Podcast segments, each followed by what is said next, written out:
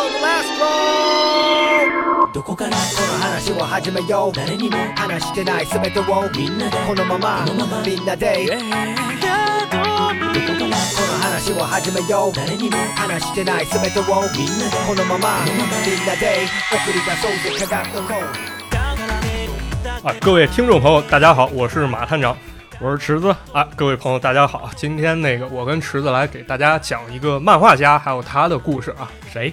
手冢治虫。哎呦，大人物，对大人物啊，这个大家都知道啊。一般咱都怎么说？你要看漫画的，你不知道手冢治虫，你就相当于你听相声，你不知道郭德纲差不多啊。不是不知道马探长和池子是吗？呃，不，不是，这怎么能这么说呢？咱俩不是说相声啊。当然，那个说听相声不知道郭德纲，这也不能这么比方啊。因为这个手冢治虫呢，他在漫画界的这个地位真的实在是太重要了。嗯，怎么说呢？呃，有的人呢，对于手冢治虫来说，相当于是奉若神明。嚯啊，给人起称号叫漫画之神，抬得这么高啊！对，我觉得此言非虚，因为他对这个漫画分镜，包括这个动画都有很大的贡献。嗯啊，也影响了后世很多人啊。但是呢，也有人对此嗤之以鼻，他觉得什么呢？他觉得手冢治虫他不就画儿童漫画吗？啊啊，这个幼稚一逼是吧？瞧不上儿童漫画啊，瞧不上，为什么呢？可能是因为手冢治虫代表作《铁臂阿童木》。啊，这个作品太深入人心了。是啊，这个我特别喜欢，从小就看。是，我也特别喜欢，而且还有动画片嘛，有动画片，有。咱们看那版应该是零三年播的。嗯啊，所以呢，有一个人有一种这个观感啊，有人打不太恰当比方，他说啥？说这个日本的阿童木啊，就相当于中国葫芦娃啊啊，特别经典，但因为太经典了，人们往往忽视了它的这个内涵还有价值。嗯，因为本身阿童木这个动画片儿。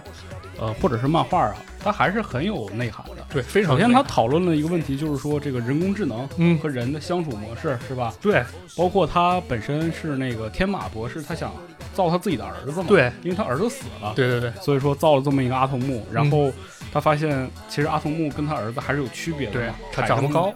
对，不仅是长不高，是吧？对。很多这个传宗接代问题也解决不了啊啊！是一个科幻作品，同时它也有一些现实意义。然后最后呢，他也是受到了很多小朋友的喜欢。对，其实这个作品呢，就是咱们现在成年人去看，其实也能看出来挺多东西。嗯，前段时间呢，我买了一个单行本，台湾那边发行的，呃，这个叫做《地上最大机器人篇》，相当于是阿童木一个独立故事。哦，这故事讲的怎么回事呢？说包括阿童木在内，世界上一共有七个最强的机器人。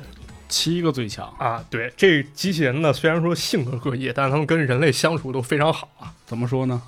就比如说有一个机器人，它收养了好多儿童啊啊。比如有的机器人呢，人有这个服务职能，他会帮人类去做很多事情。嗯啊，相当于两边和平相处。但就到这时候呢，半路杀出来一个疯狂科学家，杀出个程咬金啊！他投资制造了一个极其强大机器人，叫布鲁图。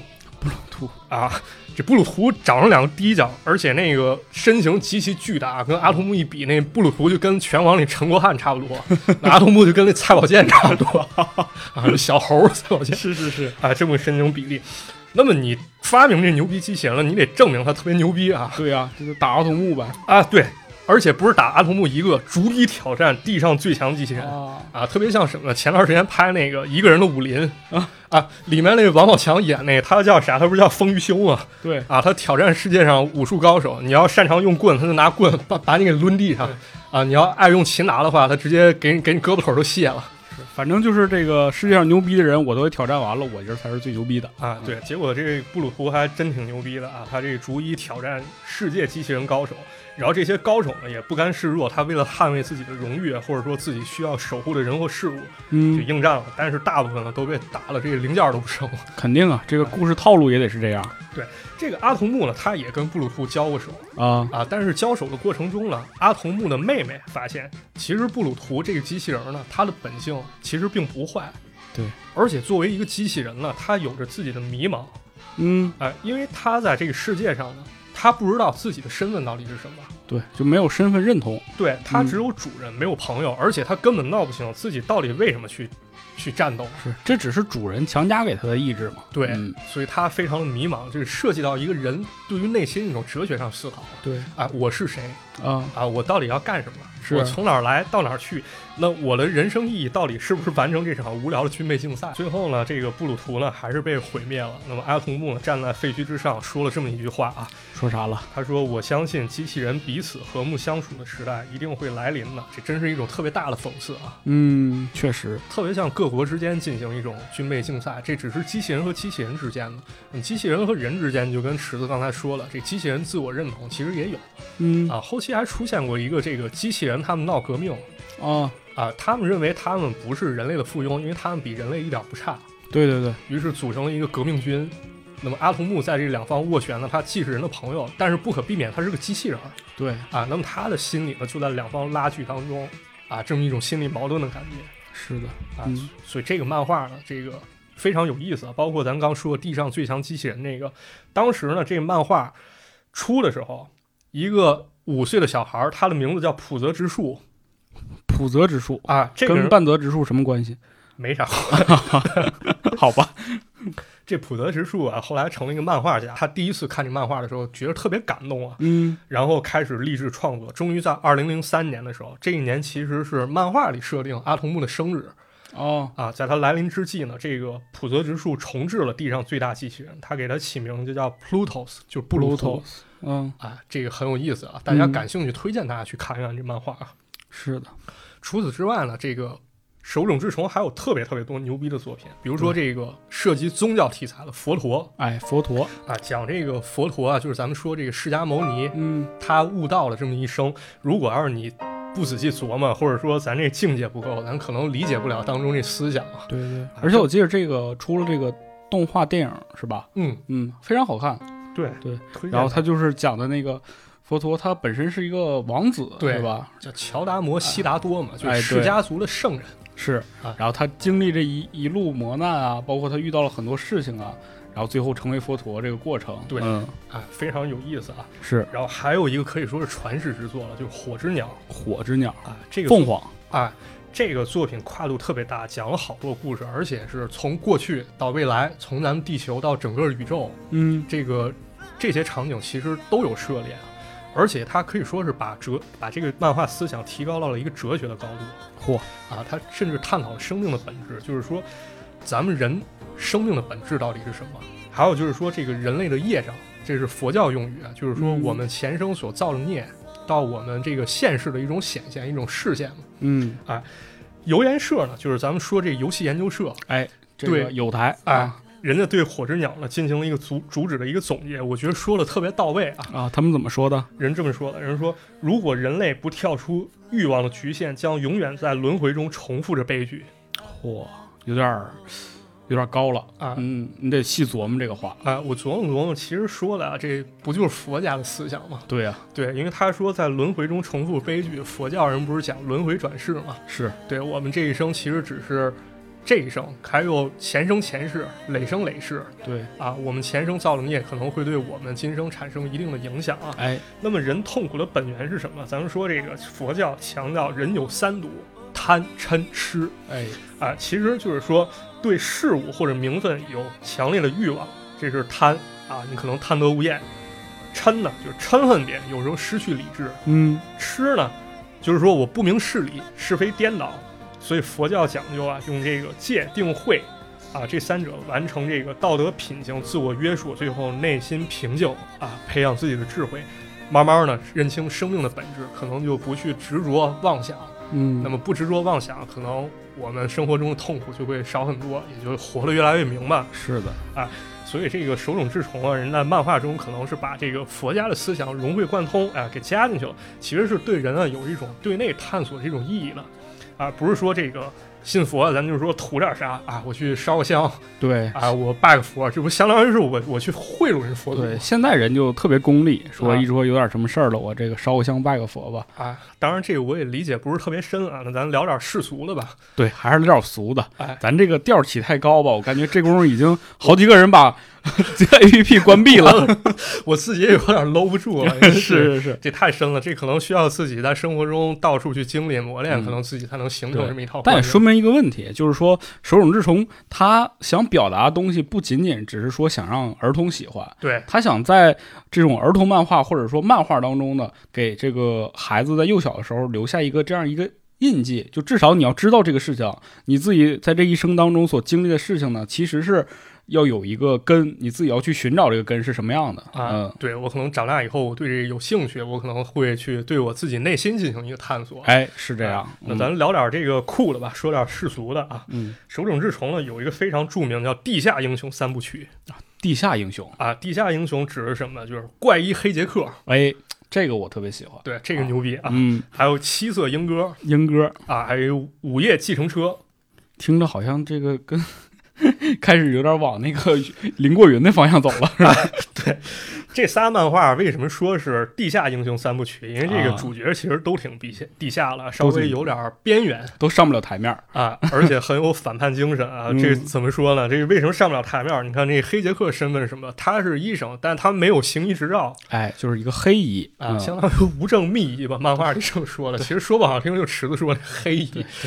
对，人那个小时候遭遇不幸，工地给爆炸了，然后他母亲死了，然后父亲给跑了，然后他被一个伟大医生救活之后呢，把他身体碎片拼起来，长得跟怪物似的。他这脸嘛，一半黑一半白嘛，啊，这到处都是大疤了。那对对对 对，然后这个长大以后也没医师执照，但他业务能力好的惊人啊，也不是说免费就给你做手术，你你给我几千万，我把这人救了。嗯，啊，但是呢，他有自己原则，有时候他也会去这个。用善良的内心去救助别人，对，就是我救不救你全看心情啊！你这个咱俩瞅对眼了，一分钱不要啊，是这种感觉。然后咱们再看这七色莺歌啊，这个七色莺歌是个演员，嗯啊，他跟他父亲关系特别差，然后他就成为了一个话剧演员。他呢表面上看啊是一个演技特别高超的一个话剧表演者，但其实是一个高智商的窃贼。嗯，反正也不是一个上了台面的职业。对，反正也是挺牛逼的。他可能借着一场话剧。嗯，他就把当场有钱人东西给偷了，他可能劫富济贫，或者说去受人委托了去帮助某些人。他在台上演，他怎么偷底下人啊？他会精心策划，嗯，布一个局，就是说我这个演着演，啪掉底下，哎，这个旁边人扶我一下，是吧？对，就把你东西偷走了。台前幕后吧，各种安排，这个就不多说，大家自己看去吧。其实是我记不清了，偷懒偷懒，没事儿，没事儿，咱接着说，因为要说完，其实篇幅也不够。午夜计程车其实也类似，他这主角是个飙车族，但是他这个其实，在现实生活中呢，以一个出租车司机去掩隐瞒自己身份。嗯，他在这个开车过程当中呢，也遇到了好多，比如说感人离奇的这些事情，然后他也经历了很多，通过这些故事呢，去告诉人的一些道理。所以说，这三个人物呢，其实都有点边缘，而且有这个特殊的经历，但也就是通过这些特殊的经历啊，去告诉了大家一些关于人性的一些故事啊。哎，是，其实这个有点咱们。现在这个呃反英雄的这个感觉是有点非常有这个对吧？对你像其实最近这两年很火嘛，就是把呃毒液洗白了，嗯，死侍也给洗白了，甚至大家伙说这个复联当中灭霸都给洗白了。就是这些反派他其实本身干了一些坏事儿嘛，啊，我们所谓的坏事儿，但其实他本身也有一个人性善良的一面嘛。啊，这种角色一立出来之后，他的吸引力非常强，而且他可以去探讨的这个问题啊都比较深刻。对，嗯，没错，对。所以这几部作品就是安利给大家了，感兴趣大家可以去看一看。是的，但这次呢，我跟池子我们俩就不跟大家长篇大论讲这些手冢治虫比较偏长的作品了。哎，咱挑几个主短片给大家讲讲。对，咱这个说点小故事吧，这样大家听着也省事儿，我们也能偷点小懒儿。哎，别别这么说啊，老说实话是吧？对，就是瞎说啥大实话啊。咱这回呢，给大家讲个短篇集啊，这短篇集叫《神秘洞》。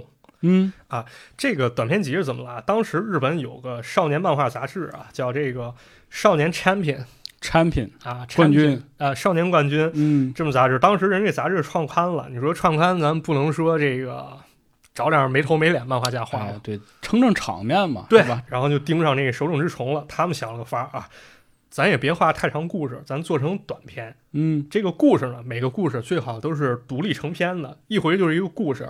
但这个故事主角呢，就是比如说这个好多故事当中，他主角都叫龙一，嗯。啊，这就给人一种感觉，就是我买一本杂志，我能看个完整故事，但我要连着买这个杂志呢，我会发现有些故事它好像隐隐之间稍微有点连贯性。哎，他其实讨了个巧啊，就是说这一个主角，但是出现了好几个故事，但你哎单买哪一本呢，都能把这个故事看完了。对对，哎特别像那个主角就是一个演员，他只不过演的是不同故事而已对对对，啊，这特别有意思。这嗯漫画的连载时间吧，其实也不长，也就有个半年吧，一共十七话，正好呢做成单行本呢，它差不多也就四本的篇幅。啊，这个可能不是那么有名，但也很有价值去读一读啊。嗯，今儿咱就讲这几个故事吧。哎，对，咱嗯讲讲这故事。为什么挑这些故事给大家讲呢？因为这个手冢治虫呢，其实他在自传中也说了，他感慨啊，这个读者往往只看到故事的表面啊，就比如说我看这个人，操，这个大机器人特别牛逼是，啊，但往往忽略了进一步的深层阅读嗯啊。咱们要好好看看这神秘洞呢，可能能看出很多值得思考的东西。那咱们要不增加点代入感吧？接下来我就这个当成一个说故事的人啊，啊，就是我给池子还有大家来讲讲这些故事。我是卖票的啊，我我是听故事的。好，好嘞，第一个故事叫《化石之男》。鼓掌。根据漫画刊载时间连载呢，这个故事啊，大概发生在一九六九年的一个大学校园当中。嗯这个故事的主角呢，叫做佐藤荣作。当时呢，他接到了一个任务，是美军委托给他的。他呢，需要进行一项非常秘密的研究，实验的内容呢，不得而知，不能告诉别人。不告诉。但是呢，这实验却非常神秘，为什么呢？第一点，这个佐藤呢，每天晚上要工作到深夜；第二点，他经常要跟尸体打交道。哦，而且呢，这个尸体的来源啊，并不是说像咱们说这种捐赠，嗯，它是由美军从越南运到日本的。你听这地方越南，哎，有意思了啊！对，有意思了。有这么一天呢，佐藤工作到了深夜，他准备下楼梯呢回家，但这时候呢，发现楼道非常非常的阴暗，而且甚至有点阴森恐怖。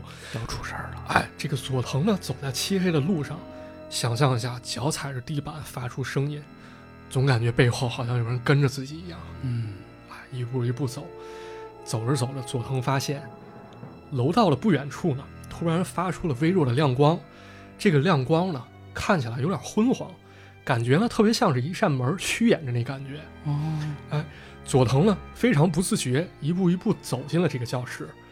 他发现这个教室呢，之前自己根本没有来过，而且呢，桌椅板凳这些设施看上去非常老旧，就连照明灯呢都是特别老派的风格。嗯照出一种非常非常昏黄的灯光，它不像咱们现在这种白炽灯发出的光亮。嗯晚上了，夜已经特别深了，这个寒冷的空气呢吹过来，佐藤能闻见一股陈旧的霉味儿。哎，他感觉好像就回到了过去一样。但就在这个时候呢，他发现教室的前排坐着一个学生啊。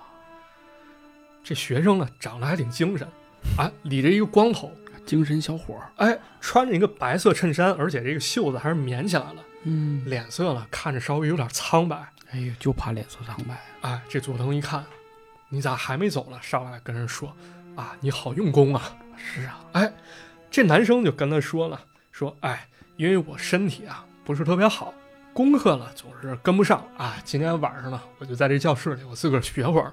还挺用功的。佐藤呢就跟这学生聊上了，问了这么一句，说这个兄弟，你家住哪儿啊？哎，这学生就说了，我跟我妈妈住在这个大基，这个大基呢是神奈川北部的一个一个地方啊，嗯，不是，这个大基呢是神奈川南部的一个地方。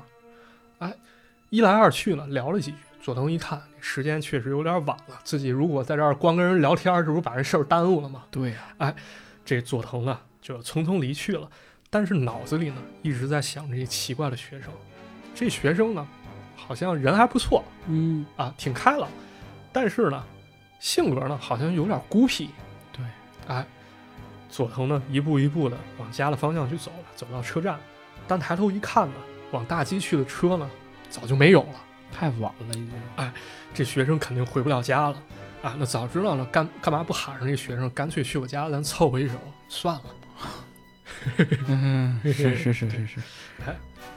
那么到了第二天呢，佐藤呢他又开始跟学这个同事一起做实验啊，但这时候学校已经炸开锅了，为什么呢？一帮愤怒的学生呢，他们正在游行，他们骂佐藤荣作是美国的奸细。哎，这锅从何来啊？这个主角呢，佐藤他其实就叫佐藤荣作，但是嗯学生骂的其实不是他，是跟他名字一样的日本首相。哦，啊同名对。他俩同名，但这佐藤心里肯定还是不爽啊，嗯，对吧？这指名道姓在那骂，好像骂的跟自己似的。这个午间休息时间呢，佐藤到饭堂，他去点了一份咖喱饭，顺便呢就跟这个同事聊了起来。这个同事呢，其实人早就听说了，说你这个佐藤呢，你受到美军的委托，你正在进行一个秘密实验。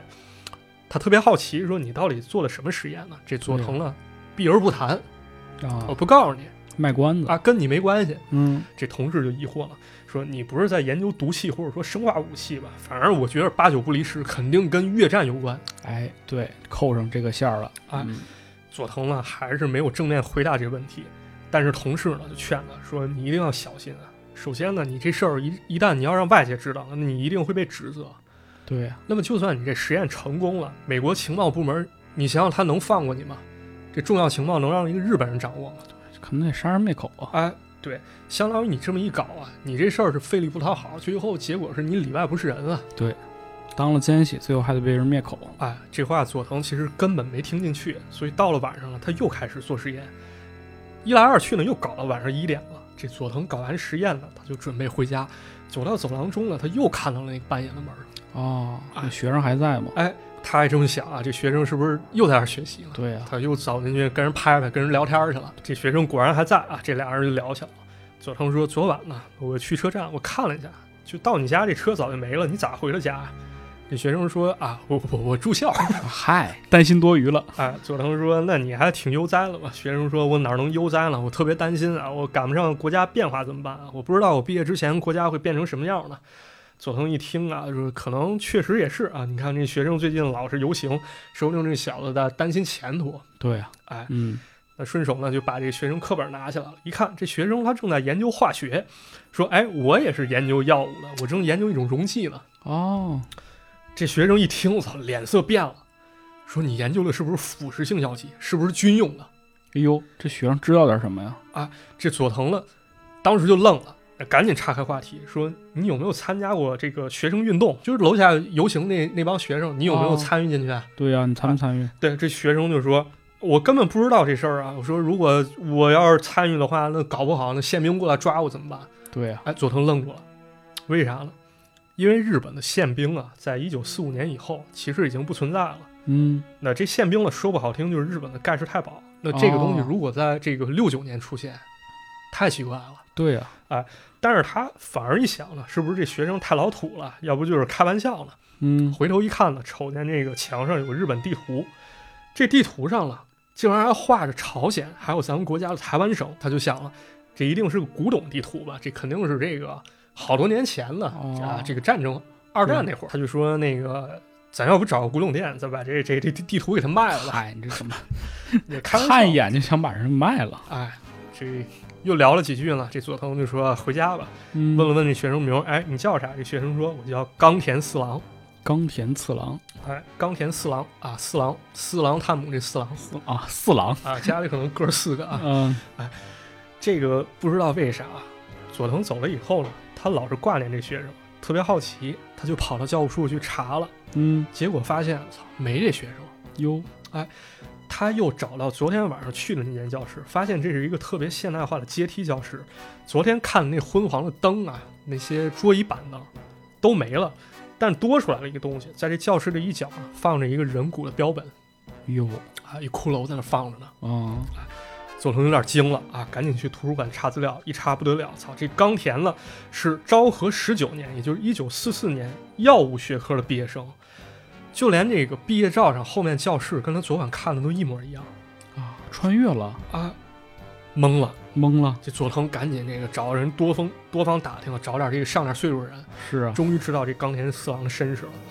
原来呢，这冈田呢，他刚毕业不久了，进了一个叫中野学校的地方。这学校说不好听，其实就是军方的间谍学校。冈田呢，刚被任命的时候呢，他就研究一种机密药品，但研究完了以后，他拒绝交出。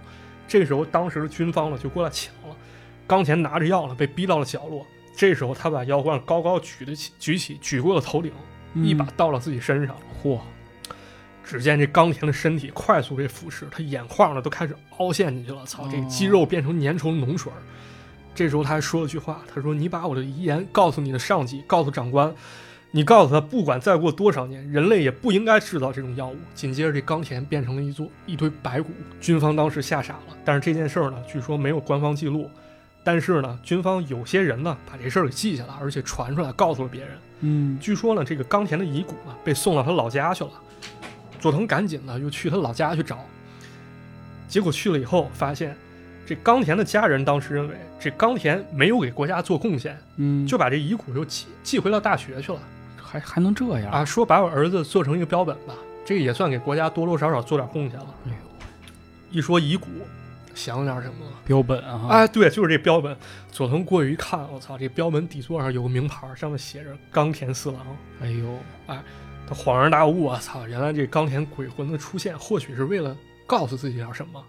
哎，但这时候呢，游行的学生又出来了，人家他们把教室给占领了，他们想拿教室中这些桌椅板板凳啊。拿过去做路障，佐藤就担心啊，你如果要是把我这刚做好药给打翻了怎么办？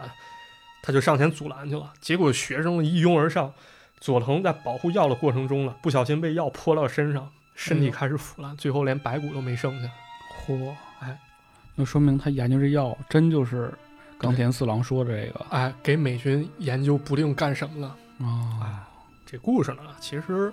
咱这么一听啊，这半夜鬼魂出现，看起来是个特别俗的故事。嗯，但是呢，手冢治虫他就有这个能力，把时代中的一些细细节加到漫画当中当中。是的啊，让这漫画特别有意义。其中呢，有好多这个细节的展示，他并没有用特别说教的方式去跟大家强调，哎，而是通过故事表现啊。而且好多细节跟这个真实历史它是有关的哦。咱从后往前看啊，咱先从冈田这块看啊。嗯，说这个冈田毕业以后，他不是进了一家中野学校吗？中野学校，间谍学校。哎，这学校历史上确实有，叫陆军中野学校。哦，这个学校呢，一开始呢以陆军省通信研究所这名字伪装，但其实培养好多都是间谍工作者。嗯啊，日本老兵管这地儿叫零零七的老窝。嚯，对，而且呢，这帮学生呢一进学校呢就就开始分班。虽然说是班呢，其实这不像是班，就像个家一样。这每个不同的班呢，它都会模拟一个不同的国家。譬如说这个国家，咱模拟泰国，那么咱们俩进了这班以后，就必须得跟这在泰国生活一样，咱得学那儿的语言，哦，学人的习俗，而且不允许说日语，包括咱们的名字可能都得换。啊，而且呢，你必须得做成一个这个跟当地人一样这种程度。操，然后除此之外呢，还得学这情报、学通讯、学武器、学暗杀、学这个打架，嗯，都得学。这帮人呢，学成之后呢，有一些这个就潜入咱们中国来了，打扮成中国人，开始给咱们国家暗中捣鬼儿。啊啊，有一次在湘西，这帮间谍呢偷袭咱们后方机场，经过一帮铁桥的时候呢，他们装的实在太像中国人了，嗯，就一举一动打招呼。表情什么的跟咱们一样，因为在这个学校学的嘛。哎，对，他那时候就得按照中国人方式，对他已经练出来了。对啊，就是咱们的人看见以后还以为自己人，还跟他们打招呼，结果这帮日军就开始偷袭啊，特别特别狡猾。这个学校呢，资料藏的特别深，很少披露，我能力也有限啊，我没有查到这学校有没有进行过这种化学实验。嗯，但这个漫画中出现的溶解剂啊，这个现实当中日军做过比这残酷好多好多倍的实实验。是吗？咱就说吧，咱小时候有童年阴影，叫七三幺部队，黑太阳七三幺，哎哎，对，做了好多像这细菌扩散研究，这拿拿活人研究冻伤，就像活体实验，对，活体解剖，嗯，这都不像是人做出来了，太缺德了啊！还有一些这实验，可能我觉得可能都没有什么现实意义，他非得拿活人去做啊。对，比如说这个三五到三六年，这个日军做了一个实验，叫什么？叫光喝水能活几天的实验。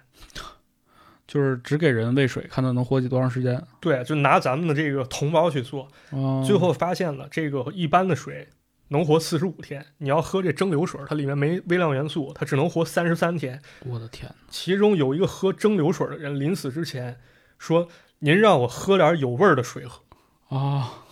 都已经说这个水没有味儿到这个程度了。对，你说当时这多惨无人道吧？咱就说这个漫画借着溶尸剂这么一个东西，嗯，所以他为什么要告诉大家，这个东西无论哪个时代，它就不应该被做出来？嗯，而且其实溶尸剂，你想想这个东西，它有一定的隐喻在吧？嗯，就是说它会自食其果嘛，对，是吧？就你我做这些所有的东西，最后可能都会落到我自己身上，把我自己给腐蚀掉。对，嗯太对了。嗯所以自食其果是到什么时候呢？其实就可以说是到这个佐藤这一代了。嗯啊佐藤那时候其实一九六九年，已经六十年代末了。当时的背景是什么？就是越战，嗯对吧？我不是特别关心政治，也不是特别懂，但可以查点资料跟大家讲讲这事儿、啊。是这个越战跟日本有什么关系？哎当时这个日本呢，它是美国的亚洲盟友，对吧？但是它那个在这时候呢，其实有一个规定，它日本的自卫队呢是不能出兵海外的。哎，对，是不能参战也对嗯但是呢，这个日本呢给美国进行了一些帮助，比如说他们提供了港口修理，还有休养设施，还给这个飞机提供了中转站，给伤员提供了医院。嗯然后其中有这么一个美国驻日大使人就说了，说没有日本冲绳，我们就没法在越南战争中持续下去。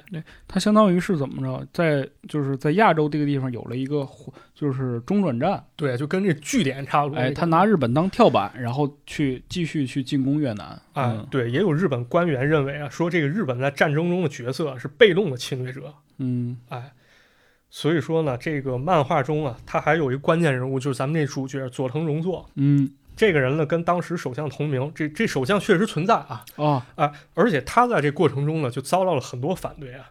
比如说，在这个六五年的时候，这个美国约翰逊下令执行早已制定的轰炸北越计划，叫“火箭行动一”。嗯啊，佐藤荣作呢，他就这个说了，说美国轰炸北越是有理由的，被轰炸的北越也是有责任的。好，这相当于相当于是支持了美国。对，相当于是支持美国轰炸北越这种立场。嗯而且呢，这个当时日本就有人提出了坚决反对这种扩大战争的政策，而且要追究政府同美国合作的这种态度。对啊，因为它其实已经是二战后期了。整个日本呢，当时经历过二战之后，他的那个反战情绪非常高涨。然后到了六九年呢，佐藤荣作又说，人跟美国和谈去了，嗯人说那个什么。美军可以无条件使用在冲绳的一切好处，继续驻军，而且运送费还有衍生的赔偿由日本政府来负责。嚯，这狗腿子呀！对，就可以这么说啊。当时呢，所以日本咱不是说了嘛，这个当时日本不是有好多学生游行游行嘛？对对，人家就对这事儿特别不满，他们就说咱把这事儿拿到明面上，咱聊一聊。但具体细节呢，咱就不能给大家讲太多了，因为我也、一个是我也不懂，一个是我不知道讲太多是不是这个啊，是吧？啊，啊懂懂，我们懂了。对咱可以给大家引用一个作家的作品啊，这作家叫村上龙哎，啊，他在作品《六九》中说了一段话。咱们说这个六九啊，书名，他六九指的就是一九六九年，正好啊不是我们那个六九，不是咱们说那个六九啊啊，我说的意思就是九九六六九啊。对，不是说那种惨无人道这种加班方式啊，对对，你们就当这个听。对，人这六九是一九六九年，而且跟漫画发生的年是同一年，可哎以说，，同年。当时呢，这个主角呢十七岁，其实就相当于是作者村上龙他自己的一个这个化身吧，嗯原哎，这么一种，他呢有一段对白，他说：“老师讨厌战争吗？如果讨厌却又不表示反对，那你就太懦弱了。”老师说：“扯不上关系吧？”他又说：“有关系啊，美军正在使用我们的港口啊，而且为了去杀人。对，所以其他咱们就不聊了啊，就说漫画这一点。手冢治虫呢，他能把这么一个特别俗套的一个鬼故事，通过嗯加上一些历史的细节，是，哎，让它充满了反思还有隐喻啊。其实这个更厉害了，反战意味其实还在里面。嗯，你看，咱们说了，这个日本人当初研究溶液或者研究这些惨无人道的东西，他去害咱们，嗯，对吧？后来又为美军服务，相当于间接杀人。是，你说这两件事儿不相当于是一种轮回吗？嗯，对吧？就跟钢铁说了，不管再过多少年，人类他压根儿就不应该制造这种药物出来。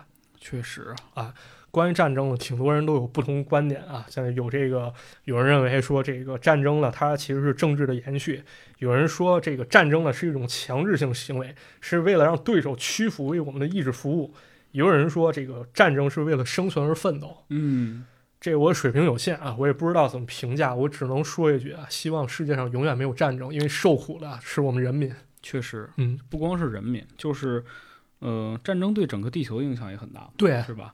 然后包括今年你看上映了好几部关于战争的电影，《八佰》啊也好，最最近上映的《金刚川》，它其实都有一种惨烈的意义在里边儿。对，你们如果真的去，可能电影的表现力还好啊，嗯，但如果真的去看这些历史记载，包括去和一些真正现在活下来的那些老军人去交谈之后，你会发现，战争对于人的这个残酷性是非常非常大的。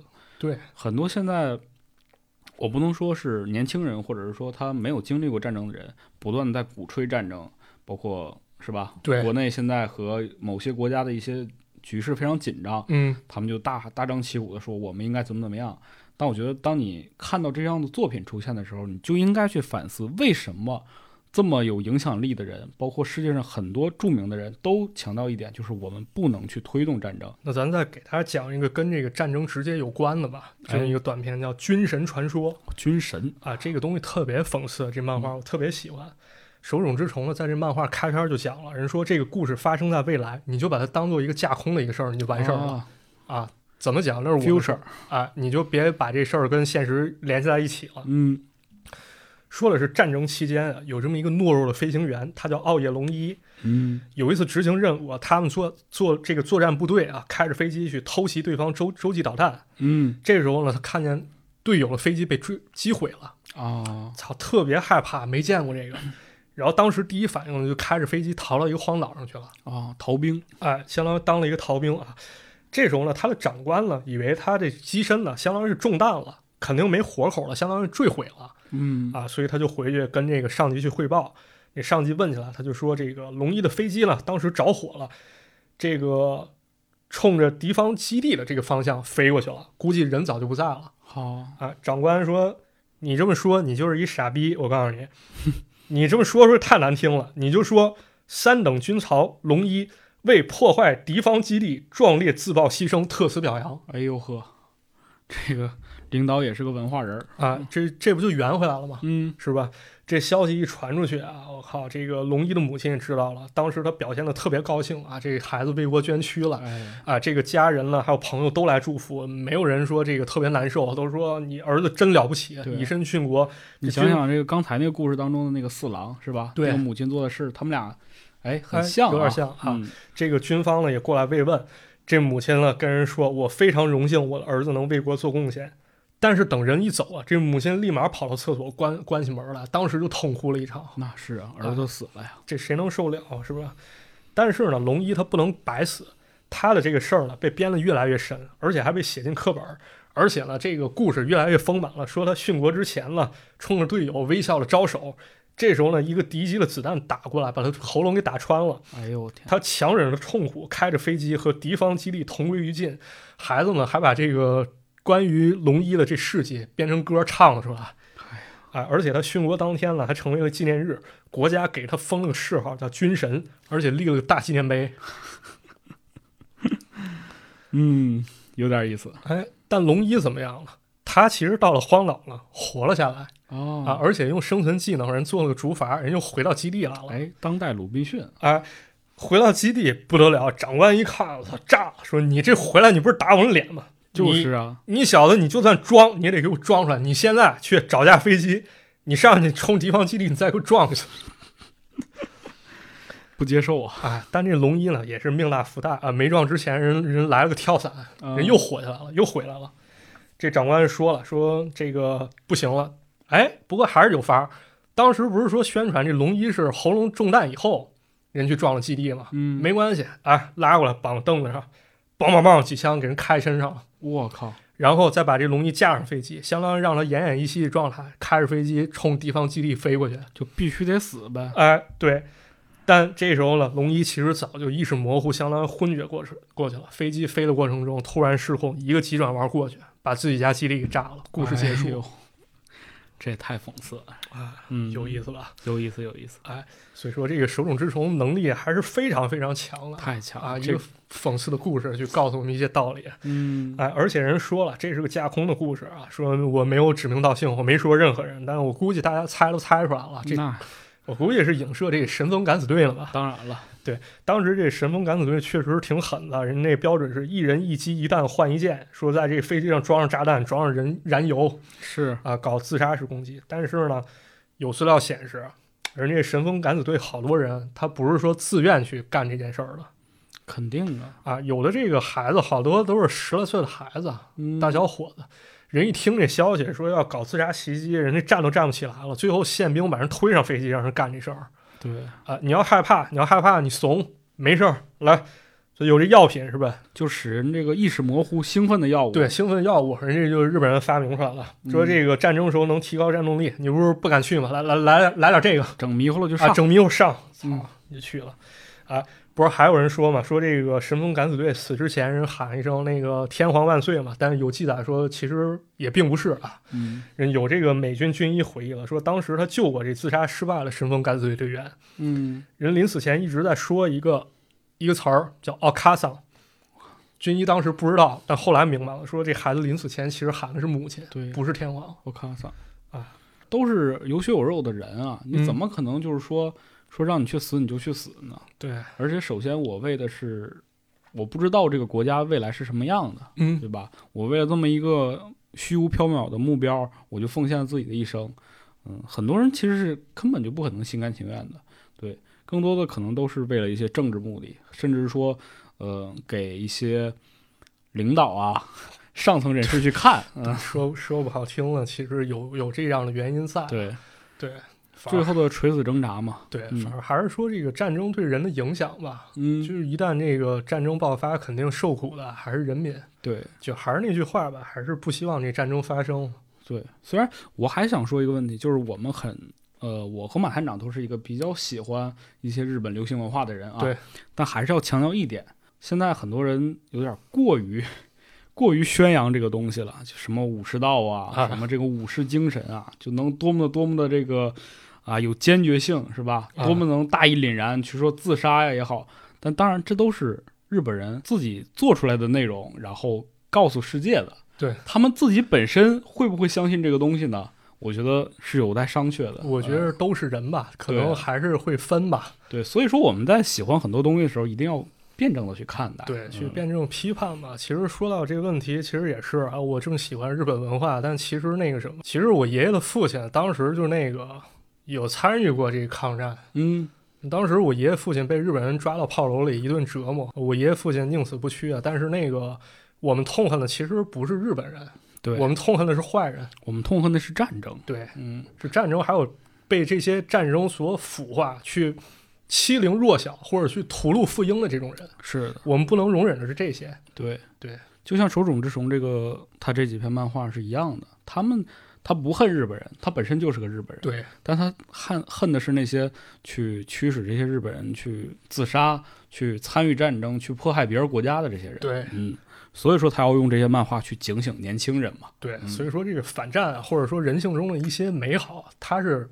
没有国界之分的。我觉得，对的，哎嗯，对，那这就说完了。嗯那给大家讲个短的吧。哎，讲个短的，这个故事呢叫阿主阿主啊，这是一个关于怪兽的故事怪兽我喜欢啊。怪兽喜欢是吧？嗯你听完这你更喜欢了就好。啊，是吗啊？怎么憋又又感觉你憋着坏呢？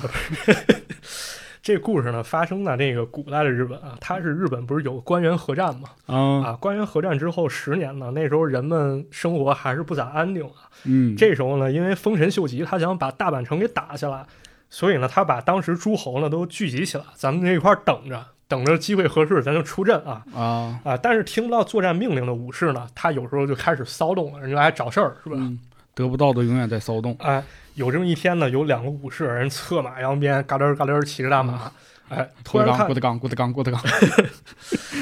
突然看见了这个前面啊，这个郭德纲，郭德纲前面有个武士、啊，啊不是有有个渔夫，啊，哎，渔夫搁那儿钓鱼呢。嗯，这俩武士是不是马探长和池子旁边第一牌子写着禁止禁止钓鱼？听上期啊？那接着聊啊，咱接着聊那个渔夫的事儿啊。对，渔夫啊，这渔夫就一个人啊，嗯但这俩武士看见以后根本没刹车意思啊，这闪都没闪，这马哦一脚下去奔着人就去了。啊，嗯，这马一脚下去了，操，把这渔夫的包裹给踩扁了哎呦，啊！所幸人没事儿啊，嗯，但这俩武士根本都没当回事儿，头都没回。这渔夫喊住他俩了，说：“踩烂了我的便当，你连个道歉的话你都不说，你这太不讲理了吧就是啊，！”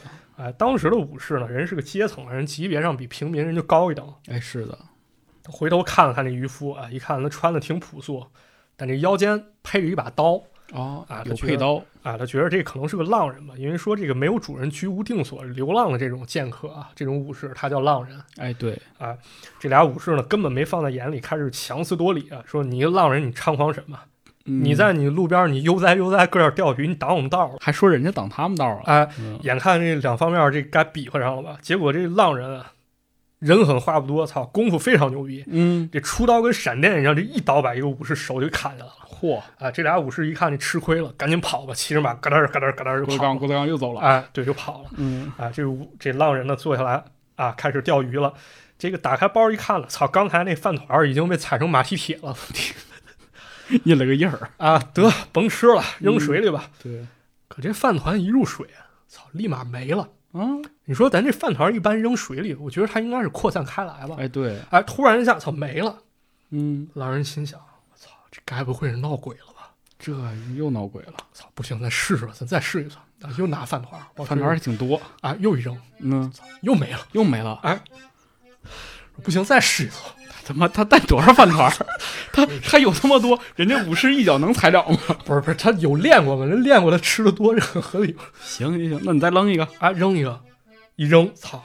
没了，不是，这不光没了，这他妈多出一东西了，多什么了？水里嘟嘟嘟嘟嘟嘟嘟嘟嘟，操，冒出来一怪物。哦，我明白了。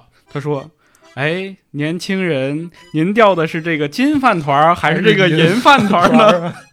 不是说我钓的是那个被马踩过的饭团儿还真不是啊，啊这根本就不是咱们想象中的那种鬼或者说天神的样子啊！啊！操，出来这东西呢，特别像一个恐龙，但这浪人肯定没见过恐龙啊！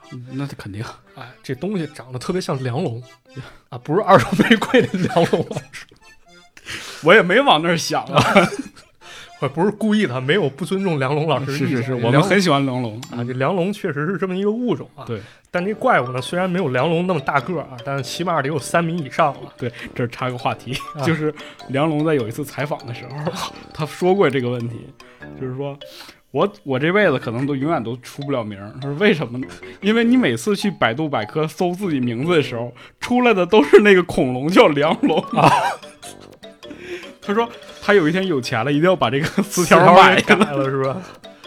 操，挺有意思啊。说回来，说回来，咱咱接着说这梁龙老师，不是说 说这怪，说这怪，说这怪，嗯对？这怪物长得像梁龙，但这个脖子啊也没那么长，但也不短，嗯身子长得特别敦实。操啊啊挺壮，啊！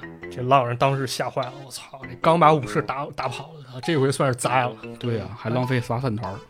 但这怪物呢，非但没有伤害浪人了，反而是操回眸一笑，操抛了媚眼，哎，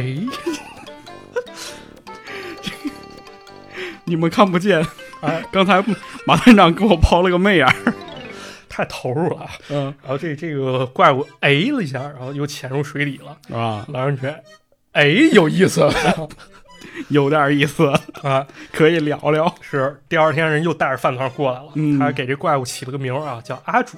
阿主，哎这一来到水边呢，这怪物嘟嘟嘟嘟嘟露头了，嗯，哎哎哎，把饭团吃完了，啊这尾巴哎这么一甩，哎又甩到岸上好多鱼来。啊，这浪人呢其实挺有骨气了，说这鱼啊你给我啊也没啥用啊，啊，我这钓鱼呢其实就是为了修身养性我啊。不吃鱼，我只吃饭团儿。哎，这怪物呢奇了怪了啊，用一种特别楚楚可怜的眼神开始看着 又换眼神了。啊，感觉就跟那个少女看着木村拓哉感觉差不多 嗯，没没体会过，啊！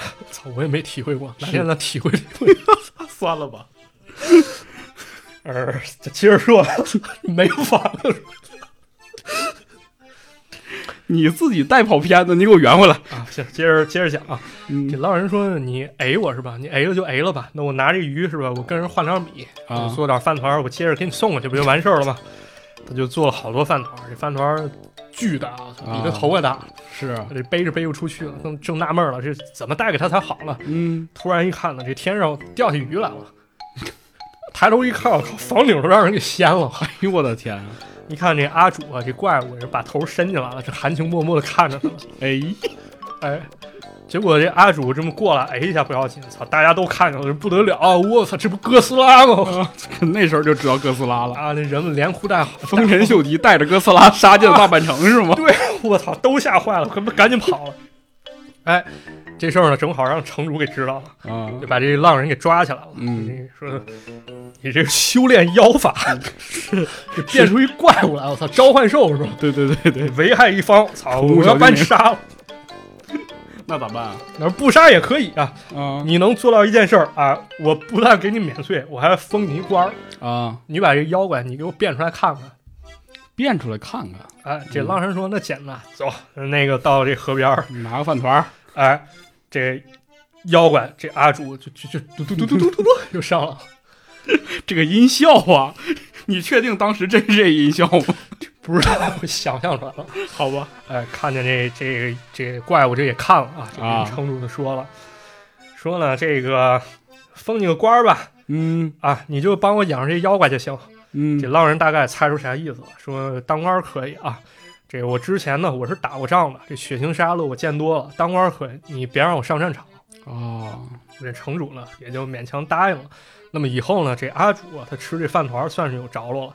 但阿主呢，看这个浪人眼神儿也不对了，不是那 A 了，哎，还 A 还 A，啊，这么一天这么一 A 呀，嘴里这么吐出个戒指来哎呦，啊，这浪人傻不这是要求婚呐！啊，但这浪浪人呢故意岔开话题说，哎，你你对我真好，你给我这戒指，你是让我去讨个老婆是吧？嗯，嗨，啊，然后这阿主当时有点炸，你怎么就不明白呢？哎，于是呢，这俩人就真跟一对夫妻一样，他们两个就生活在了一起。这个故事我怎么越听越不对劲儿？那咱接着往后讲啊，哎，其实呢，这个城主呢封的这官儿并不是白封的，人家盘算好了，这怪物呢一旦出现，这秘密武器是吧？对呀、你说打大阪城的时候，这怪物打头阵，你不不是横扫千军，这给他们都吓跑了。对，这怪物上前一哎，一一片人都恶心吐了。但有人不放心啊，你说这哎一下万一吓不跑人，那怎么办啊？咱试试这怪物它牛不牛逼吧？还得试试。啊，于是呢，趁这浪人不在了，这帮人们他们找了一群牛，然后给给这牛跟斗牛士把这牛都都激怒了，嗯冲着这怪物就冲过去了。嗯，这怪物这阿主呢，他生性非常温顺，他并没有反抗，然后被这牛撞得遍体鳞伤了。哎呦呵，浪人回来一看，操，忍不了，你这不是欺负老婆吗？已经这会儿已经认了是吗？啊，我找他算账去。这去了以后呢，听见城主这帮人人正议论呢，说这怪物这也不牛逼啊。人家是人家是正经过日子怪物啊，那这样吧，咱拿绳子给他捆住，咱给他拖到大阪城去，咱就啊，吓唬吓唬这帮了。啊走这个吓唬的路线了。啊，这浪人一听彻底怒了，上前理论。这城主说：“看看说你算老几啊、是不是？”浪人说：“那既然如此啊，这官儿我也不当了，我也不跟你客气了，嗯，我接着当渔夫去吧。啊，城主说：“你别走，你给我站这儿，三天之内杀了你。”我靠！不是三天都用不着。你知道啊当时那个城主呢，就安排了一帮武士过来，把这这浪人给围了。啊，这浪人虽说能打，但寡不敌众啊！嗯这明枪易躲，暗箭他也难防啊。就是啊，渐渐的，这浪人呢就招架不住了。这时候，那怪物阿主人也觉出来不对了，是啊，你你老公都让人围这样了。对，赶紧过来一过来救援了。其实这阿主战斗力真挺强的，只不过他不愿意去伤害人，啊，这人一下把那房子都给掀了。是啊，这仗这个武士呢死伤非常这房子也挺倒霉，让人掀两回。哎，最后呢，这阿主呢他也被打得奄奄一息，最后带着这濒死浪人呢，他们两个沉入了水底。嘟嘟嘟嘟嘟，啊，最后浪人说了一句话，说我现在可以一起跟你住在水里了。这件事儿呢，就这么过去了。五十年之后呢，这时候已经是德川家康的时期了。我靠，有人呢在沼泽地里发现一具不知名的巨兽骸骨，背后还背着人骨，他们以为这是妖怪，捞出来放火烧掉了。啊故事没了啊啊，到这儿就结束了。啊，哎呦，这是个凄惨的爱情故事，吗？是吧？这可能也不是爱情了，主要咱老挨他们。主要是你这个眼神儿抛完之后，我就 不能直视这个怪物了。你以为我能支持了？是啊，啊哎，但是你想想，这个怪物它它怎么就能？也没有强调性别是吧？那个这个不伦之恋是怎么如何进行下去？不是，应该就是母的吧？就可能那个人就是有有这种情感嘛，就是跨越物种这恋恋爱。啊这怪物我感觉他智商其实挺高的吧，那但其实他、肯定啊他，我觉得这怪物其实他并没有做错什么，嗯，对，人也是追求自由恋爱了，是只不过我觉得是他把一个这个比较怪异的人，把他人格化了，可能人格化成一个妖怪了，哦，对吧？人其实并没有做错什么，是，就感觉其实人比这怪物坏多了。别看那怪物特别恐怖，嗯，想起来一台词儿，就《天下无贼》里面那王宝强说，王宝强不是那时候他那个在工地守夜，他老跟是狼在一块儿，他不是跟人说，哎，大姐，这这人咋咋比那狼还坏呢？是是是是是这调儿，对，其实画过类似的故事人还不少啊。你看，像那个《日野日出志》人也画过一个短片，他也画了一个鬼啊，这鬼嗯特别善良，他救了一个这个盲女，嗯，人家盲女没分别心啊，人觉得这鬼挺好，说咱俩成亲吧哎呦，啊。但这个盲女的家人不干啊，他觉得这鬼他是个祸害，非但不能把女儿嫁给他，咱还得斩草除根，是吧？把这鬼给他弄死。对，但是这帮人又打不过鬼，他就想办法骗这鬼。他说啊，这个你把你自己犄角给弄断，你把你指甲、长牙都给锯断，这样你就成人了，你娶我老婆这顺理成章了，哎，对不对？哎，把武器都销毁了，哎，对，这鬼就信了，听从这个人的这个劝诱。他当时考虑人的感受了，觉得有道理，嗯，但是失去这个武器的鬼呢，没有这个攻击能力。当时人拿乱枪把这鬼给杀死了，嗨，挺无语啊。挺无语的，嗯，所以说我特别想用沈腾在那个。沈腾在有一部电影里说过的一句话，就是啊有鸡毛道理啊，没道理，没道理。没道理，嗯，人人比怪物还坏。人太坏了，啊，但这个故事其实那个看起来挺简单，挺有意思，可能传达这个道理也挺简单。嗯，但这让我想起来，电影史中有一部极其神秘的电影，火也是怪兽题材，是哥斯拉吗？平壤版的哥斯拉，看过没？没看，不是平平壤啊，哥斯拉平壤哥斯拉，一九八五年拍的，叫《平壤怪兽》。是平壤本地哥斯拉吗？对，没错，呵，非常的牛逼。那太牛逼了。哎，这个片儿特别有传奇性。是啊，当时的领袖叫金日成，人艺术造诣非常的高啊。嗯他认为这个朝朝鲜电影题材非常有限，啊，咱得搞点新的。整点花活，啊，但咱这儿没好的导演啊，那没关系，咱派点特工，咱去韩国绑一个不就行了吗？啊，就把这个韩国著名导演这个申相玉给绑了这么野蛮吗？啊，极其野蛮。这拍拍完不久以后呢，这个申相玉呢借这片儿呢，这片儿还挺牛逼，去这个柏林电影节，啊，然后到那儿人就赶紧跑了，跑跑维也纳去了，然后找这个去美国寻求政治庇护。可赶紧跑啊！对，但是呢，题外话啊，说这个拍摄过程中，其实好多手法都是收到这个金日成老板的手笔。哎呦，所以有人说呢，这导演是金日成也不为过啊。这故事操特别有意思。讲讲这故事呢发生在十四世纪的朝朝鲜村庄啊。当时有一个叫不可杀的传说，这不可杀是啥？咱一会儿再说啊。当时呢，朝鲜是有暴君执政，嗯啊，这暴政暴君呢，他呢想打仗，他就把民间铁器全都收集起来哦，啊，做成兵器。他这反着来，你忘了秦始皇了？人不是那个萧丁金，那叫那怎么说啊？萧金笛什么？助以为金人十二，对对吧？他这反着来，对他这把人农具都这收上去做兵器嗯了，对，然后就有这么一个铁匠。你说铁匠靠我就靠铁靠金属吃饭的，啊，对啊，对他这个就私自这个可能去做了一些铁器，嗯，然后这相当于违反规定了，被一顿毒打关进牢里了。临死之前呢，他就拿这个泥土啊和饭菜做了个小玩偶，他发下了一个诅咒。结果呢，来探视这女儿啊，看到这小玩偶了，就当做遗物带回家去了。有一次呢，穿针引线的时候，不小心把手指扎破了，哎血滴到玩偶身上了。哎呦，契约生效了，哎，契约生效，变成了一个以吃铁为生的怪兽。嚯，吃铁兽嘛，这不就是对，这就是不可杀啊！啊这个在朝鲜传说中确实有这么一个怪兽，感兴趣咱可以去查一下。哎，现在接着说这个电影啊，嗯，这个电影不可杀啊，它就这个开始吃铁，越吃铁长得越大，它最后变成一个巨大的怪兽，我天，极其厉害。哈，农民说：“操，现在可以了，咱有这秘密武器了，干就完了。”说 又来了，干就完了，对，带着怪兽这个冲锋陷阵啊，啊别人打仗呢是直接把敌军啊给他打败就完事儿了啊。这个怪兽打仗先把对手这兵器吃了啊，对先吃先属性加成，然后就给人干了。是先得补点铁，反正对，最后呢，这革命终于成功了，这个嗯。农民呢打败了暴君，但是呢，问题又来了，这怪兽呢在和平时期派不上用场了，而且它老得吃这铁，对吧？对啊，对，为了大家生存呢，最后最后这个铁匠的女儿决定还是让这个契约失效吧，他就藏到了一个钟里面，这钟是哦。铁的嘛，引诱这怪兽去连钟带他一块儿吃了，然后这怪兽最后也相当于跟这女的同归于尽了。哦，就是牺牲了自己。哎，嗯，关于这片儿呢，这个很多人评价挺高啊，有人说这个里面有很强的政治隐喻，然后也有好多解读。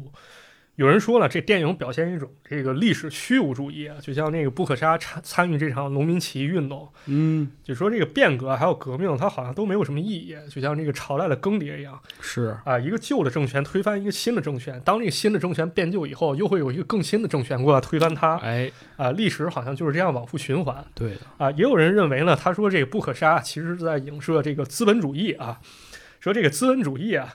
它能快速成长，能让人迅速尝到甜头啊！嗯，但是呢，如果你任由它野蛮发展，你不加以这个制约管控啊，哎，对，不加以制约，它就会像这不可杀一样日渐膨胀，最后失去了控制啊。嗯，这个就像这个搞资本主义养虎为患一样，就是一开始你靠着剥削，你赚个奔波马盆马呢，嗯，是吧？来次经济危机那就受不了。对呀，有人这么说了，还有人觉着啊，这是一种这个历史的必然啊，说这不可杀他作为一个怪物啊，其实相当于是把一个人呢，给他比作了一个怪物哦，啊。你看，就是这个人呢，你可以把他当做一个听话的工具啊，你需要他，那他就是一个功臣；嗯，你不需要他的时候呢，你就得想办法给他清洗掉。对啊，哎，卸磨杀驴嘛，对，省得你增加内耗嘛，否则带回麻烦。咱这么想想，这不就是一些操公司使用这个打工人的理念吗？打工人出现了，啊，是吧？这个需要打工人的时候呢，这就把你招进来，笑脸看人。哎，觉得你用不上了，你就想办法给他安排更听话打工人的，把你取代掉，那就完事儿了。是这样的，对，那这个打工人其实不就不可杀本杀嘛？很现实啊，嗯，啊，老咱再说回到这电影啊，咱说这电影很有传奇性啊，这嗯牛逼的很啊！哈、据说啊，当时来到了北京故宫取景，嚯啊，而且咱说是朝鲜版哥斯拉，有一种说法说人这个团队用的是日本东宝公司的团队。哎呦，啊，连演这个怪兽不可杀人不是这个皮套要有皮套演员嘛？啊怪兽皮套演员说这演员都是演过哥斯拉的日本演员，叫萨摩剑八郎嚯，啊，所以这怪兽很有可能是一个嫡传怪兽 亲生的，啊。这个怪这个平壤怪兽呢，它是这个八十年代拍的。我不知道啊，我不知道这个金老板在构思这电影的时候，他那个既然跟日方有过沟通交流，可能嗯，他用了日本团队，他有没有看过《手冢治虫》这阿主？没准儿看过，你想想，你说如果要参考过，我觉得那就更牛逼了，对呀，是吧？嗯，哎，这个不可杀还是挺有意思的，有意思啊！嗯这大家感兴趣，其实可以看一看。这片儿解读空间很大，大家可能都有自己理解啊。是，那说完这个，咱再说搞笑了吧？哎呀，终于到搞笑了，搞笑了，嗯搞笑，搞笑中偏点科幻啊。这个叫紫色外星人儿，紫色外星人儿，啊哎，卫斯理与蓝雪人啊啊啊，没啥关系，蓝色啊，不是紫色外星人儿。这个讲的是啥呢？嗯，说在日本呐，遥远的日本有个小山村儿，小啊小山村儿，是吧？嗨，要不你就唱，不会。那个小山村呢，那个没有年迈的母亲，但住着一对儿兄弟啊，哥哥叫阿龙，嗯，弟弟叫勘太郎哎，啊。这哥哥呢倍儿聪明倍儿聪明，啊，身手敏捷，而且特别爱打架啊，擅长打架啊。好惹祸，啊，这弟弟呢傻里傻气儿的，这智商都成问题儿啊，这没事儿总让人欺负，这哥哥就老得帮他平事儿去。是那这个村儿呢，其实挺落后啊，它不通电啊啊，不通电呢就看不了电视，那没法儿啊，这哥哥只能给弟弟讲点故事解闷儿，是吧？啊，也听不了电台，就就跟我俩似的，啊，就只能这讲故事解闷儿。嗯，有这么一天呢，这哥哥就开始给弟弟讲传统故事，桃太郎哎，桃太郎，啊，就说到这个桃太郎，他拿着饭团喂给了鸡、狗、猴，嗯，带着这仨动物，人就去揍这鬼去了。今儿怎么老有饭团儿？可能那个晚餐吃了罗森的饭团啊。好吧啊，又给罗罗森打了个广告。接着讲，接着讲这桃太郎啊，但这弟弟智商确实是有点不在线啊，太堪忧了对对，人理解不了什么是鬼啊。对啊，这哥哥赶紧给他解释说，这鬼呢，这个长得跟人呢差不多，但是比较凶狠，长得比较丑，是吧？而且头上长了俩犄角嗯，啊，这弟弟还是理解不了。哎，就是这个传统那个鬼的形象，日本啊小红人儿，对，小长俩小犄角小男人，对，啊穿着个虎皮裤衩，拿着大棍子对啊，那种鬼。对对，大家要不知道的话，可以看一个这个老动画叫《龙王太郎 》啊，这里面就有鬼的形象。嗯啊，没多久呢，这弟弟就出去玩，出去玩呢，老也回不来。这哥哥等啊，左等也不来，右等也不来，咱们，出去找找吧。找找的，结果呢，在晚上找到晚上，在山间呢看到一片强光，嚯，翻山越岭的赶紧过去找了，看到了非常恐怖的画面。怎么说这弟弟呢，站在一片平地的中间呢，这周围围着一群怪物。啊？操，这怪物头上长着两个触角一样东西，而且是紫，长了紫色的。嗯，跟这弟弟直抛媚眼儿。哎，没哎啊，咱先说这怪物啊，这怪物呢，长得这个跟人其实也差不多啊，但是比人丑，嗯身材很臃肿，啊，呃有手有脚，有鼻子有眼儿，唯一就是可能多的是那俩触手。触手，嗯对，头上那俩触手你想想那个什么怪物史莱克啊，那种感觉，但是它皮肤是紫色的啊，啊，紫色的，你说这哎一下受不了是吧？受受不了受啊，这哥哥可能也这么想啊，说千万别哎我弟弟是吧？对那那也别哎我，那咱先看看这情况。对 对，咱俩谁都不能被哎对，就爬树上看，嗯发现这怪物说：“这咱来点情报吧。啊，”然后拿了一个仪器，哎，戴这弟弟头上了。紧接着这弟弟噗开始抽搐啊今儿音效特多啊，抽搐以后瞪大眼。这外星人拿出一张纸，纸上是一个极其难的数学题。我看这漫画这题，这表达表达什么我都不知道。啊这弟弟一看没看懂。啊，这弟弟一看，一秒钟解出来了。嚯，这帮外星人说：“哎，可以啊，那这参数应该够了啊，这智商在线了。那开始问他问题吧。说哎说你给我们讲讲这个地球人吧。这弟弟呢，他之前智商不是不在线吗？嗯他可能只能记着这短短几天的事儿，嗯，就开始给这这个外星人呢讲这个桃太郎的事儿。拿这个当普遍典型去讲。哎，对，说这个桃太郎带着动物们出海了，这怪物他不知道海是什么，他还得琢磨会儿。他说啊，明白了，这个海应该是含盐量很高的水组成的。假装明白了。啊，这大家应该也琢磨出来了，这嗯这帮这怪物应该就是外星人吧？跑地球来就抓一个地球人，先忽悠一下，对先搞点情报。嗯，他可能一开始以为这个地球人都是一些低等生物，是。对，先让他聪明。结果谁能想着碰着桃太郎了啊？那能是一般人吗？对，那这个外星人又开始问这弟弟说：“那个说这个桃太郎去攻打鬼啊，那这个鬼是什么东西吗？哎没听说过，没查出来啊给他形容一下吧。啊，形容一下，这弟弟说，这个鬼啊，鬼就是这个头上长着角啊，哎这个颜色跟正常人不一样的怪物。对啊，然后这帮外星人就看看镜子，哎，好像是跟我们挺像的。哎，这不是就我们吗？弟弟说不是，你那个你们这仪器先进一点儿，那那鬼拿着个大铁棍子。啊，啊，然后桃太郎一刀把这这个鬼给杀了。嗯，啊，外星人可高兴了，说地球人拿刀，这也不牛逼。是，是也不牛逼啊。然后一看这天也快亮了，就把这弟弟头上这个仪器哎拿下来了。啊。这弟弟又变成这个低能儿了嗯，啊爸，喂喂喂，啊，就给他吃了好多东西，嗯说你这不能白套话是吧？就给他送走了。啊，说你明天同一时间你你还是过来，你接着给我们讲。对，这故事没听完呢，啊，这他妈套话这节目整整的跟播客似的 应该应该抓咱俩才对呀。啊！但是呢，这听完他们对话啊，这哥哥觉得，操，这不完蛋了吗？是吗？是啊，这外星人套这么多话，知道我们好欺负，这过来不侵略了，那我们不都完了吗？嗯，哎，于是计从心起，哎，今儿得讲点狠故事。对，跟他弟弟说：“我给你讲一个桃太郎续集的故事。啊，哦。特别好玩。嗯，”这第二天呢，这个外星人又把弟弟给逮住了，给带带上仪器，说：“对对。你接接着给我讲，接着给我讲。说。对，上回书说到，哎，弟弟就开始说昨天哥哥讲那个桃太郎续集，说其实怎么讲的昨天讲那版本啊不对，啊，我给你讲正确版本。正确版本，昨儿忽悠你一下。是说这个桃太郎一出现啊，这些鬼啊都现了原形了。嗯，变成了紫色。这鬼呢不甘示弱，拿出光线枪来就要对付这桃太郎。然后这背后呢还出现一个巨大的圆盘。啊，这这外星人开始嘀咕：“哦，这这不会是我们先遣部队来了吧是啊，？”我靠，说那是不是这个鬼特别牛逼，一下把桃太郎给干死了？对呀，这弟弟说：“非也，非哎也，情况直转而下。”怎么着？哎，这时候桃太郎带着鸡、狗、猴子窜进鬼当中，一瞬间呢，他们都化解成了原子。我操，还知道原子这词儿呢？啊，为什么？因为这是桃太郎计谋，他先给这个动物啊吃下了核子武器，做成了饭团儿。嗨，啊，然后一声巨响啊，这鬼就被炸死了。嗯，操，这鬼开始慌了。我操，这故事在地球上有名吗？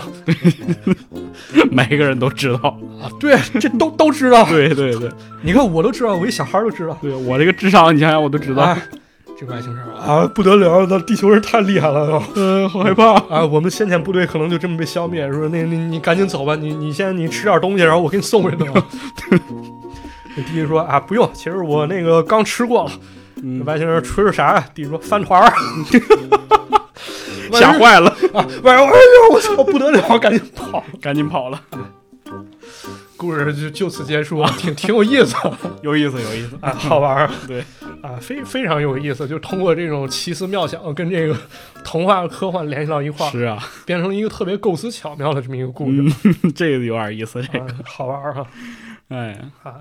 这三则故事呢，四则其实是那个对《军神传说》算是我赠送给大家了嘛啊，啊！这四个故事其实呢，其实只也是《手冢治虫》漫画里特别特别小的一部分嗯啊。为什么单拎出来选选这几个，就给大家讲讲了？因为感觉他们这几个故事其实都是有主题的对啊，啊，比如说反战、嗯，人性，对，还有这个幽默加幻想嘛。对，当然这个手冢治虫的漫画呢，并不只有这几个特点啊，这个还有好多特点呢。以后咱可以再做节目跟大家分享。是的，啊嗯那这个其实讲完了故事了，这个节目也接近尾声了啊。嗯，咱这个聊聊手冢治虫吧。对，聊聊这个人，对手冢治虫这不用说，其实也用不着我废话太多啊，因为他对漫画贡献实在太大了是的，啊。比如说四七年新宝岛这个漫画，哎，当时呢他就创造了一种用电影的技法来表现漫画。嗯，啊，也就是说，这个漫画就是咱们可能看理解这传统漫画，它可能跟这个老夫子差不多，嗯，就是它没有太多的分镜，就是咱们的眼一格的，哎，看见发生什么它就是什么，嗯，或者有的呢，可能像咱们这种小人书差不多啊，就一画面一个截图差不多，是，啊，但是手冢治虫呢，他就开始用这个比如变焦、广角、俯视这种电影的这种技术绘图哎，啊，用这个分镜头把漫画展现出来，这很了不起啊。非常了不起，啊嗯，而且呢，手冢治虫啊，它也可以说是这个奠定了日本动画业的发展方向，因为他做出的动画成本很低，而且产出快嗯，啊。当然，这也引起了一定争议，比如说这个宫崎骏就说了。说这个昭和三十八年的时候，手冢治虫以一集五十万日元这样的便宜价格开始制作动画，说这样的先例呢产生了弊害，因为他把这个制作费用压低了。嗯，说这个他这个做法呢是不幸的开始，呃，但是其实呢，这个事儿呢也不能这么理解啊，因为事后有人查证了，这是个误会，因为手冢治虫他说的这个五十万日元制作啊，这其实呢。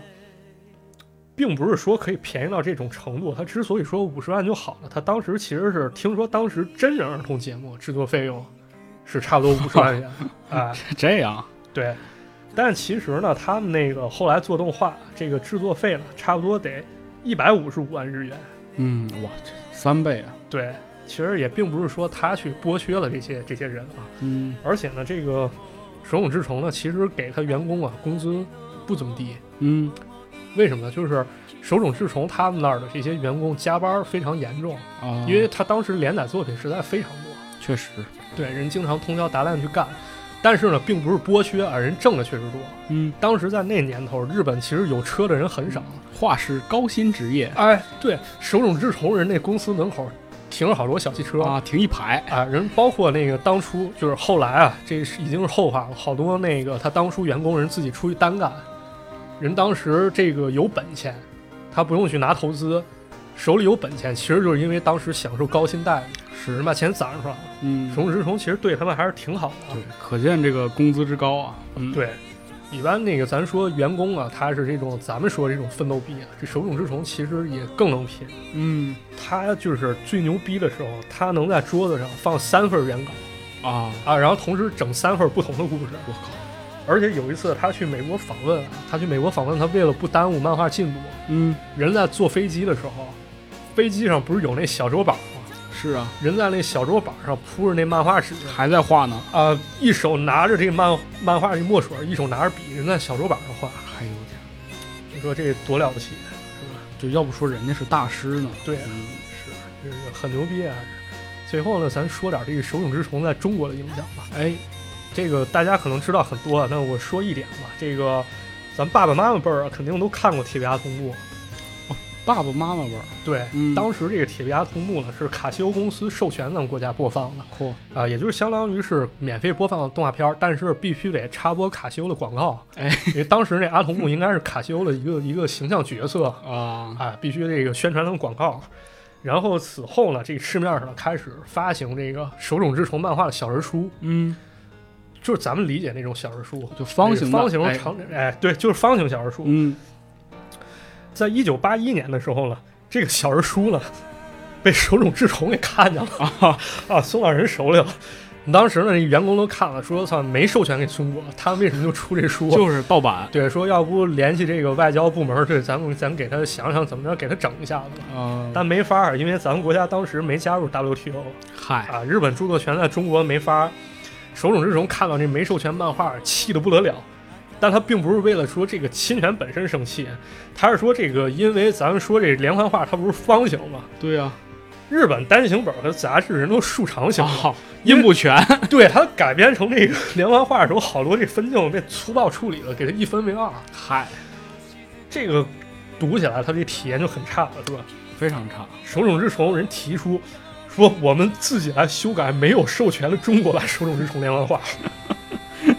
我我就是要一个这什么，我就想把我的作品很好的表达，不是为了钱，我就是为了让大家看到这好的作品。嗯，但是，这个东西到底是不是真的啊？就是咱们国家这方面有没有相关记载，我不是特别清楚。但是这个被记载的漫画叫《黑杰克的诞生》，一个相当于是手冢治虫传记的一个漫画当中，啊，哎，有这么一个细节。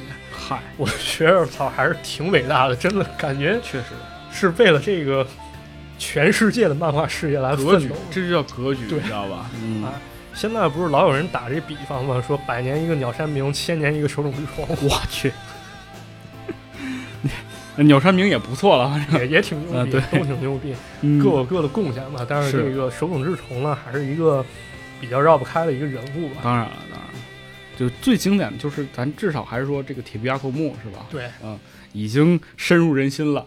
是，对，同时还有这么多有意思的故事。对，嗯特别好。对，主要是我个人也是特别崇拜手冢治虫啊。嗯之前那个上班的时候，那时候我不是做广告策划嘛，做创意，啊那时候就是总熬夜，然后我就买了一个手冢治虫一个手办啊，我放到我桌子跟前儿激励自己。啊，就是激励自己吧。这写不出来这创意之后，赶紧拜一拜，就是哎希望得到一点力量吧。反正手冢治虫在我心目当中就是一个这个创意或者漫画之神的一个角色。确实，确实，对而且我还看过，我记得马哥给我推荐过这个手冢治虫的恐怖漫画啊，有几篇也挺有意思的。对，有机会咱们也可以讲一讲，是吧？讲讲啊，嗯，那行，那今天这期节目就先到这儿了。哎，就有先到这儿关这个手冢治虫的故事呢，我们以后可能也还会继续。对啊大家如果喜欢的话，请给我们留言或者是转发这期节目。哎、对。对，推荐给你身边的朋友，让他也听一听。对，当然咱搞这节目可能也不是为了浮皮潦草去讲你故事啊，嗯、咱可能更多去这个一方面呢是给大家讲一讲咱们看漫画之后的一个心得吧，哎，另一方面是希望借着这故事给大家提出一些兴趣。我真的希望大家有机会可以自己亲自去翻一翻这漫画。是的，而且呢，最主要的，把你这期节目呢，给你爸妈听一听，哎，给他讲一讲这个。别在每一次你翻漫画的时候，他都说你啊又看小人书，是吧？对对，我们是有内涵的。对，漫画也不只是只是停留在画上而已。对，人只是种表现形式嘛。对对，就是表现形式可以承载很多东西嘛。对，嗯。所以那今天这期节目就先到这儿了。哎，就先到这儿，感谢各位朋友，我们下周再见。下周再见。哎呦，说的好，有点底气不足啊。好，谢谢。我们尽量下周再见。下周再见。好，トゥララ生きてる見えてるハートの中のシステム頭中でバビデルなら現実で一応遊ぼうね死んでる冷えてるバカはバカでかけてる僕はすでに冷めてるなら先生一応気の儲け桃源郷とか